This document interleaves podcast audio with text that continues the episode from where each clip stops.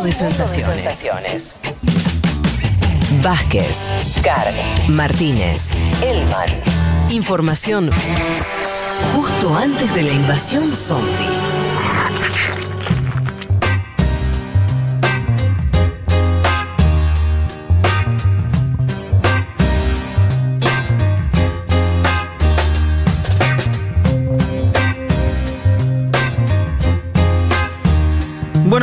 Aquí estamos para dar comienzo ahora sí a nuestro programa, a los contenidos del programa. Vamos a arrancar, si les parece, les recuerdo que hoy vamos a estar hablando largo y tendido de Estados Unidos y Bolivia, de sus coyunturas electorales, de lo que está ocurriendo en distintos niveles en esos países. Eh, pero vamos a arrancar haciendo un panorama informativo de otras cuestiones que vienen ocurriendo y que son, creemos, relevantes eh, en el mundo. Por un lado, algo que, se viene hablando en las últimas semanas, Israel, Emiratos Árabes Unidos y eh, Bahrein sellaron acuerdos de paz, ¿sí? Eh, auspiciados por la Casa Blanca. Eh, ustedes saben, esto es una noticia relevante por varios aspectos, porque se trata de países árabes haciendo acuerdos eh, de paz con Israel situación que arrastra de la constitución del Estado de Israel conflicto con esos países. Obviamente lo que no hay acuerdo y de lo que no hay avance, diría todo lo contrario, tiene que ver con un posible acuerdo con eh, la población palestina. ¿no? Eh, Trump, que necesitado también de noticias y de, ponerse en un lugar de tener algún tipo de legado en política exterior, para las elecciones, me refiero, lo calificó como histórico el acuerdo y aseguró que se iban a sumar más países. Habrá que ver a, a, estos, a estos pactos. Dijo, estamos aquí esta tarde para cambiar el rumbo de la historia. Tras décadas de división y conflicto, marcamos el amanecer de un nuevo Medio Oriente. Dice esto y pareciera que estuviera hablando de que, no sé, hay una solución, que hay dos estados, ¿no? Que finalmente los palestinos tienen también un, eh, eh, un lugar eh, donde vivir o que se arreglaron cuestiones más elementales, está hablando de un acuerdo con eh, dos países árabes que no eran los que tenían mayores conflictos con Israel, ¿no? Eh, bien. Eh, también se. Sí, comentarios sobre esto.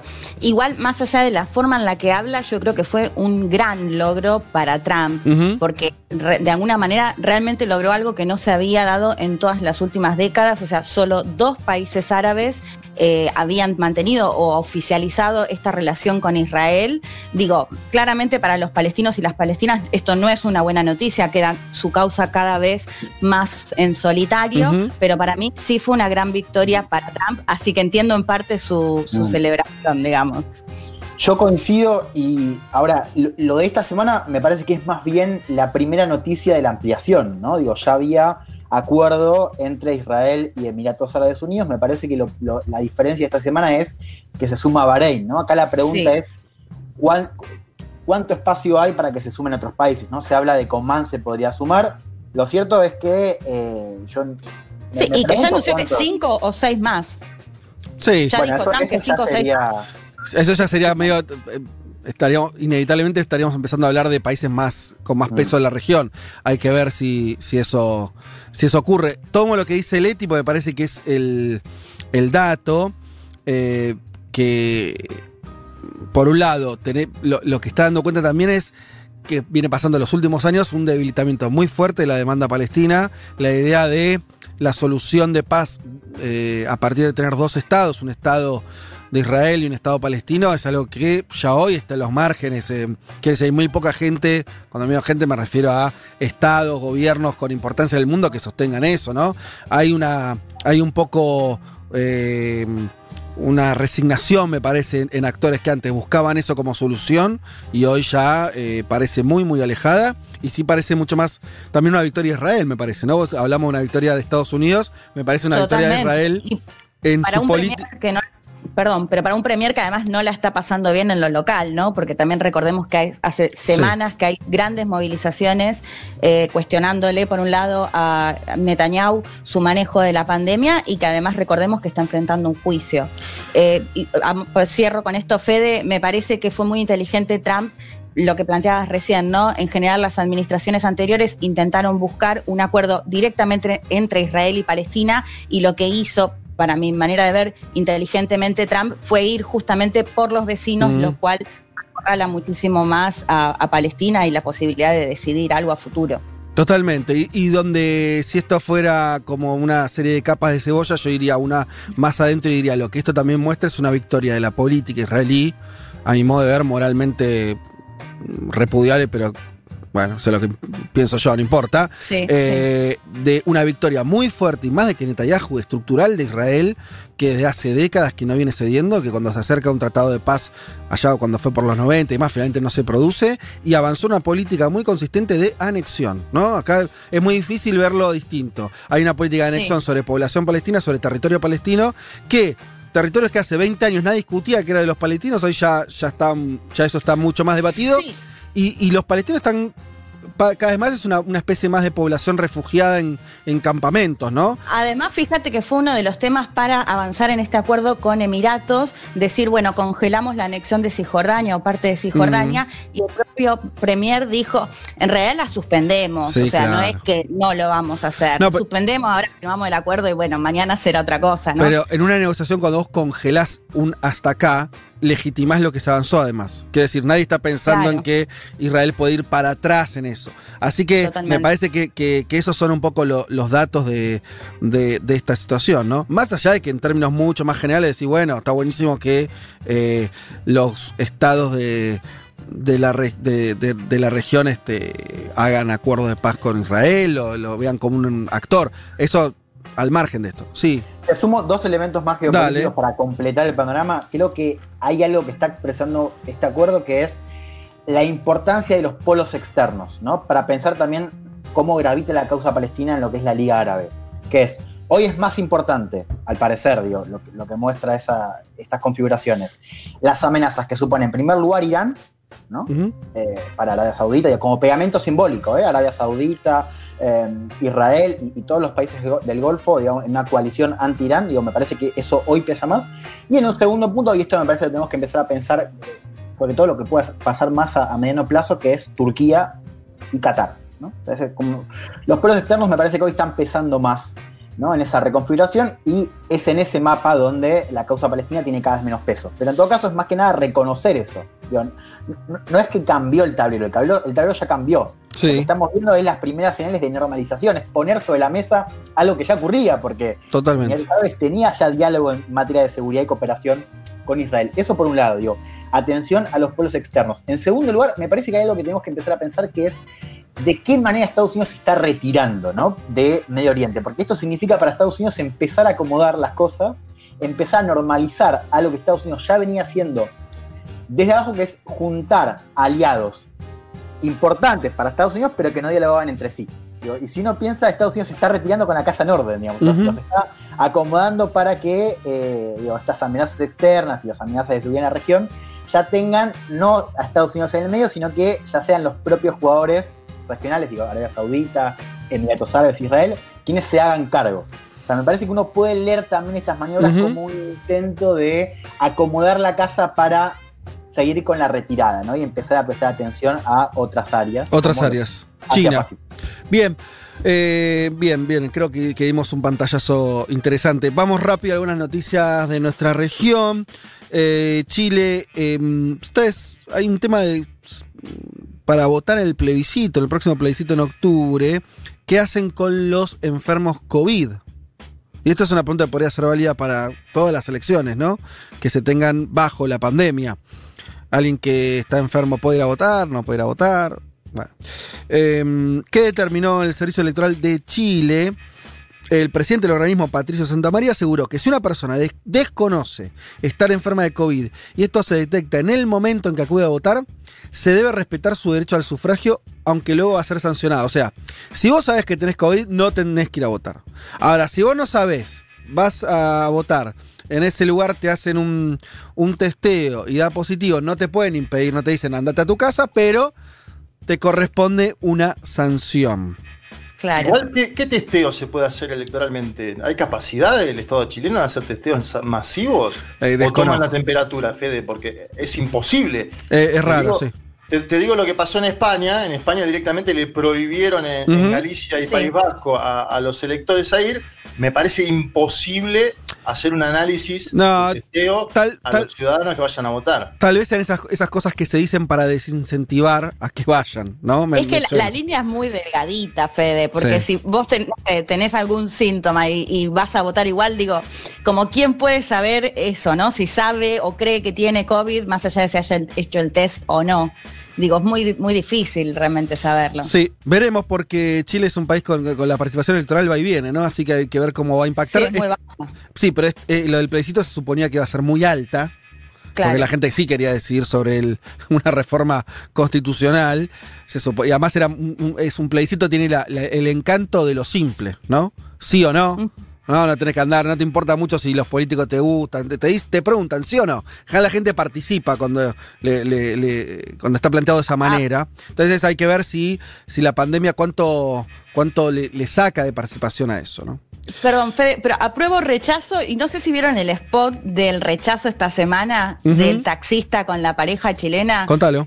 No lo conversamos. Bueno, para quienes no lo escucharon, es una pareja de chileno, una chilena y un chileno que se suben a un taxi para ir al obelisco y el taxista básicamente les empieza a decir, no retrocedan, no voten a favor de modificar una constitución, ustedes han sido el único país o el país que más ha crecido en Latinoamérica, o sea, los llama a votar en contra diciéndoles de alguna manera que si no se van a convertir en Argentina. O sea, nos convertimos como en parte de esa campaña de no vayan para ese lado que van a ser Venezuela, básicamente acá es no vayan para ese lado que van a ser Argentina con tanta Sí. cantidad de inflación, bueno, con un montón de, de datos, in- de indicadores económicos negativos. Todos somos, Y- la, todos somos la Venezuela de alguien, ¿viste? Es inevitable. Claro. Todos somos la Venezuela de alguien. Igual el diputado que subió, hubo un diputado, Luciano Cruz, Sí. que, que fue el que subió el video y lo tuvo que eliminar a los dos días. Digo, en el medio me parece Ah, que hubo un llamado, me parece que hubo un llamado de la Cancillería Argentina porque lo bajó, lo eliminó. So- Yo especulo sobre esto, pero digo, Luciano Cruz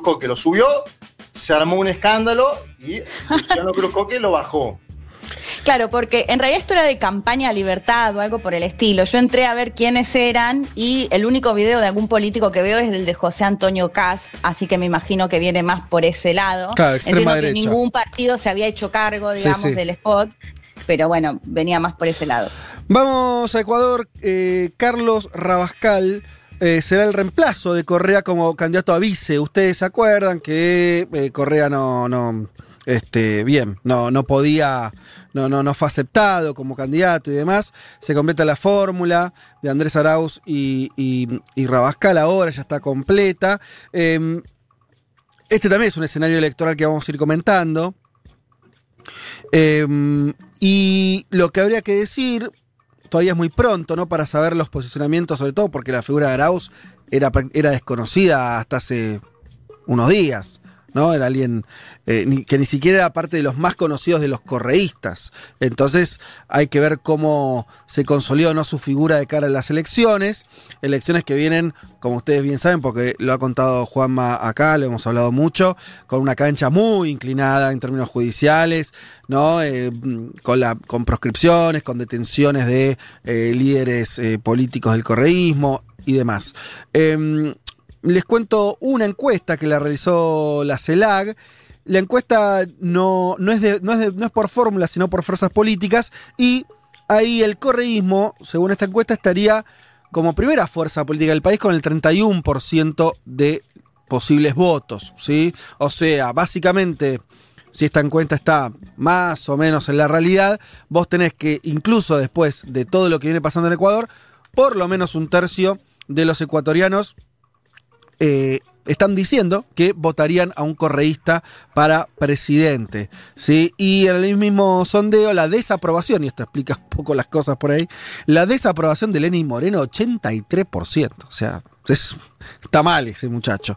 Eh, o sea, eh, toda esa experiencia de transición post-correísta, por lo menos la gente le está jugando muy duramente, ¿no? Te agrego, 83%. te agrego una fe de que se, se proscribió no solo al ex candidato a presidente que ahora quería ir como vice, sino a la lista Compromiso Social 5, que fue la más votada en las elecciones de hace dos años y por eso el binomio de Arauz eh, irá por la lista 1 Centro Democrático. Pero Como que le fueron, le fueron anulando los sellos para, eh, desde el cual presentarse a las elecciones, ¿no? El, el primer sello, que era Alianza País, se lo quedó, se lo apropió Lenín Moreno. Y el segundo sello, que es Lista Compromiso Social, en el cual Lenín Moreno no tenía ninguna incidencia, lo acaban de inhabilitar, por eso ahora van a ir por Lista 1 Centro Democrático. Muy bien. Eh, bueno, en Perú no- lo hemos hablado, hemos hecho una entrevista eh, la semana pasada y demás.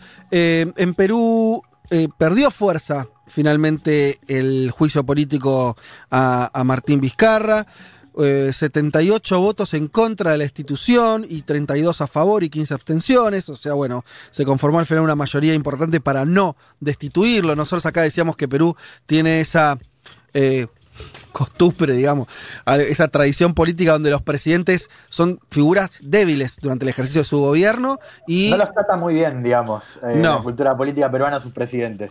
no, después de los tiempos de- del autócrata Fujimori, ¿no? Eh, que claramente es un parteaguas. Bueno, eh, con la excusa también del documental, la semana pasada, Leti, hablamos eh, también de, de dónde surgía eso, pero después de esos años, de esos noventas, con un Fujimori muy fuerte, eh, la inestabilidad política de Perú es permanente y así como habían estado sus anteriores eh, colegas, algunos renunciados, otros destituidos y demás, Vizcarra estaba en la cuerda floja, finalmente el Congreso decidió que no. Lo cual además también, nada, bueno, lo- no lo quiero volver sobre esto, pero los cargos y demás eran una cosa un poquito, parecía un poquito menor para poner en juego nada más y nada menos que la primera magistratura, así que parece que las cosas se calmaron un poco. Un en elemento ahí. Fede, no sé si lo tenés, que fue muy grave, que inclinó la balanza, porque a ver, todo, todo daba a entender que la vacancia avanzaba. Sí, pero se conoció que el presidente del Congreso, Manuel Merino, llamó al Comando Conjunto de las Fuerzas Armadas y después al Comandante General de la Marina para avisarle que avanzaba con la vacancia. Es decir, varios ahí dicen, bueno, esto es, un, com- esto es un- algo que colisiona con el orden democrático, que el presidente del Congreso le hable a las Fuerzas Armadas y le diga, muchachos, vamos a avanzar con esto. Y como se conoció eso, gran parte de la política ecuatoriana dijo, ah, listo, acá, hasta acá frenamos, acá paramos porque no nos parece el contexto. Me parece que esa actitud de Merino, eh, de vuelta digo, que, colisiona con el orden democrático, favoreció al jefe de Estado y él denunció una conspiración y salió jugando.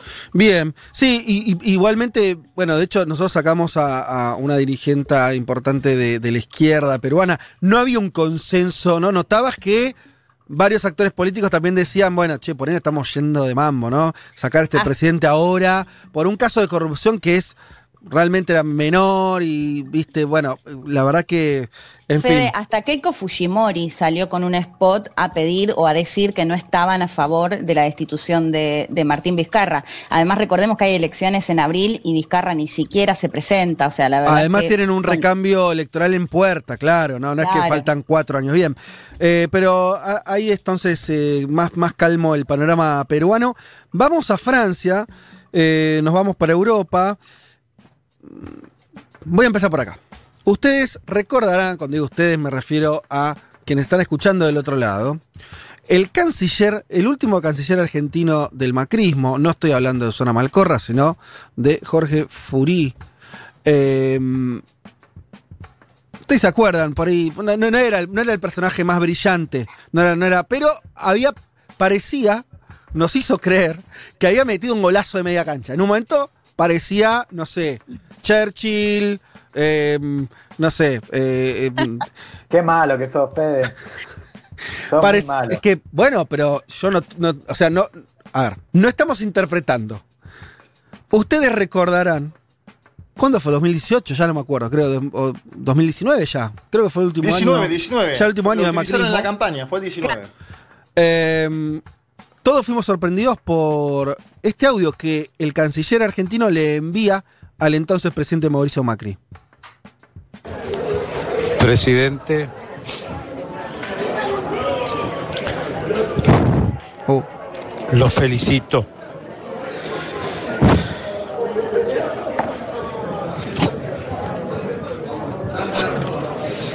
En su presidencia se logró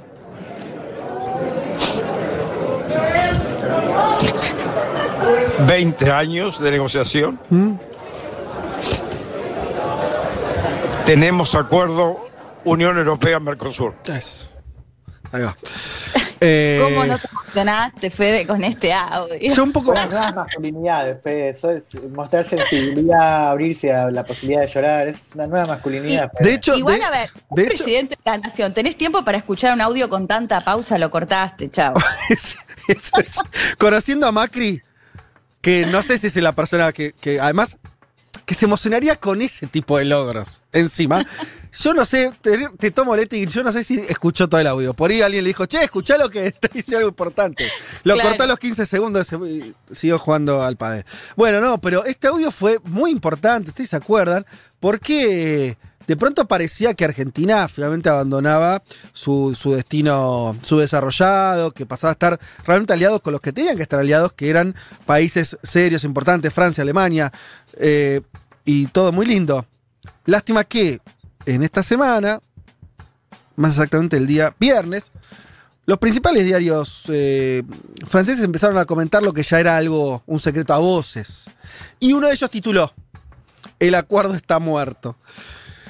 Esto ojalá Forín esté escuchando. eh, no sé dónde estará. Está en el país, eh, está viajando. Esa gente en general tiene engancha, ¿no? Como cargos, no sé, en, en instituciones internacionales. Como sea, el acuerdo está muerto. ¿Por qué? Y por algo que humildemente avisamos acá, que es, mirá, vos podés tener muchas ganas de acuerdo con la Unión Euro- Europea. Y si vos sos un gobierno que no, digamos, que no tenés un gran afecto por el interés nacional y ofreces abrir tu economía alegremente, tal vez des pasos. Pero en Europa tenés a un que otro actor que en general se opuso estructuralmente a esto. ¿Quiénes son? En, en principio, los compañeros del Sindicato de Explotaciones Agrícolas en Francia, que tienen un tremendo poder y que dijeron, pará, pará, pará. Vamos a abrir la frontera para que nos metan eh, carne de la pampa, soja, eh, transgénica de Brasil. No, me parece que no. Y le dijeron a Macron, todo lindo, pero no. Eh, y a eso le sumamos algo más coyuntural, que es que Brasil no lo estaría gobernando tampoco. No sé ni qué decir. Una persona muy racional, sino que Bolsonaro no se está llevando bien con las figuras europeas, ¿no? Y tanto Merkel como Macron, desde hace ya un tiempo, vienen avisando y haciendo foco en otra cuestión que es la cuestión ambiental, la cuestión del Amazonas. Ustedes saben lo de la cantidad de incendios que está habiendo en este momento, cómo avanzó la deforestación, sobre todo con Bolsonaro que abrió la puerta todavía más, que ya estaba abierta, ¿no? Es que el gobierno de- de- del PT era un gobierno eh, conservacionista en ese sentido, era muy criticado por la política ambiental y sobre todo por el por eh, que continúe el avance del agronegocio sobre la- el Amazonas, pero durante la presidencia de Bolsonaro esto directamente fue eh, la, este, un auge tremendo, termina con la imagen de los incendios y ahí de vuelta los gobiernos, sobre todo la figura de Macron, también Merkel, también utilizaron ¿no? esta, esta imagen para decir, bueno, no, en esta situación no podemos firmar porque no podemos ponernos de acuerdo en ningún tipo de cláusula medio- medioambiental, de cuidado mínimo eh, de, de las producciones que nos llegarían y demás. Así que el acuerdo está muerto. Lo lamento por el canciller argentino que tanto se meró, pero... Fede, te agrego que el mundo cambió del 2019. Digo, eh, eh, si el año pasado ya era complicado por esto que decís, ¿no? Lo- El lobby de distintos actores dentro de los países de la Unión Europea. En el mundo post pandemia, pensar un tratado de libre sí. comercio con la Unión Europea es por lo menos complejo. También se están debatiendo otros acuerdos del Mercosur y la posición de la Sí. Argentina es, muchachos, es un momento del mundo que no va para ese lado. Si ya no iba en el 19, en el 20, con todo el mundo cayendo en términos económicos, me parece que menos que menos. ya era complejo, ¿no? Esto que vos decís, es verdad que la pandemia por ahí lo pone ya medio eh, como todavía en el centro de, la- de las dudas de cómo va a seguir el comercio internacional, la apertura comercial. La verdad que el mundo que se imaginaba Macri en ese sentido también ya había cambiado, ¿no? Claro, ya había cambiado unos años antes. Pero, pero tomo lo que decís. eh, sobre esa situación, en este contexto todavía más, la cosa no tenía mucho sentido. Podríamos agregar el Brexit también como, como una situación que no estaría reforzando mucho la idea de, de, de una facilidad para acuerdos, etcétera. Pero bueno, básicamente los franceses, esto también es algo indigno, a mí me parece, más allá de Forí, que nos reamos un poco. Es indigna la situación, olvídense de, lo- de los personajes políticos. Uno va y dice, ¿Puedo, puedo hacer un acuerdo con vos, te ofrezco todo. Y el otro lado dicen, a ver, no, no, ¿sabes qué? No, sos feo.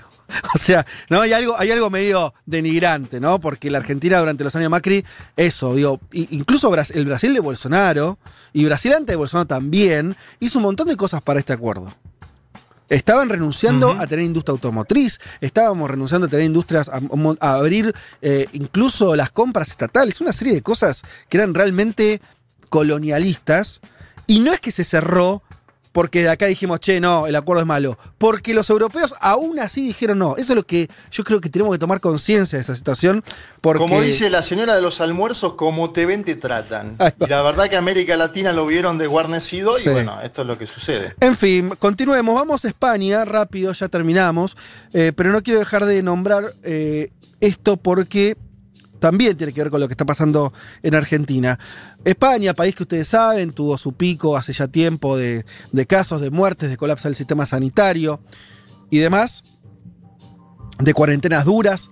Finalmente abrió, finalmente bajaron en un momento, sobre todo las muertes, después los casos.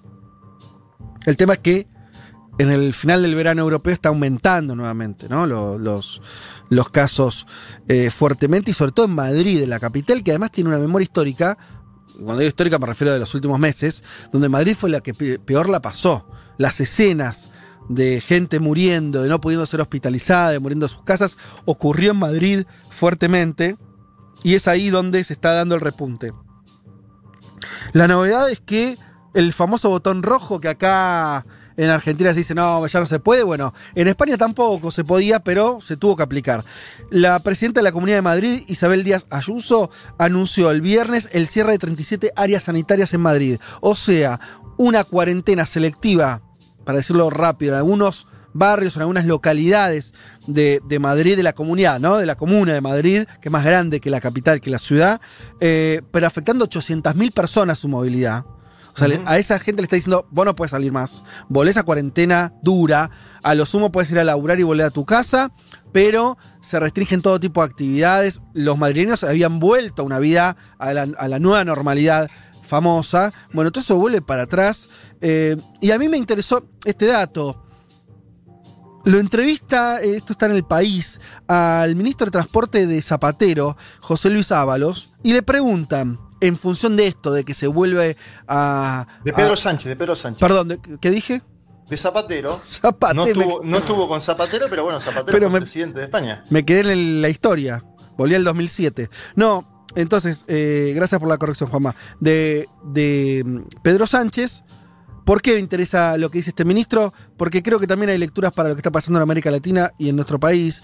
Le preguntan, ¿se precipitó la des- desescalada, que es la salida de la cuarentena, por presión política?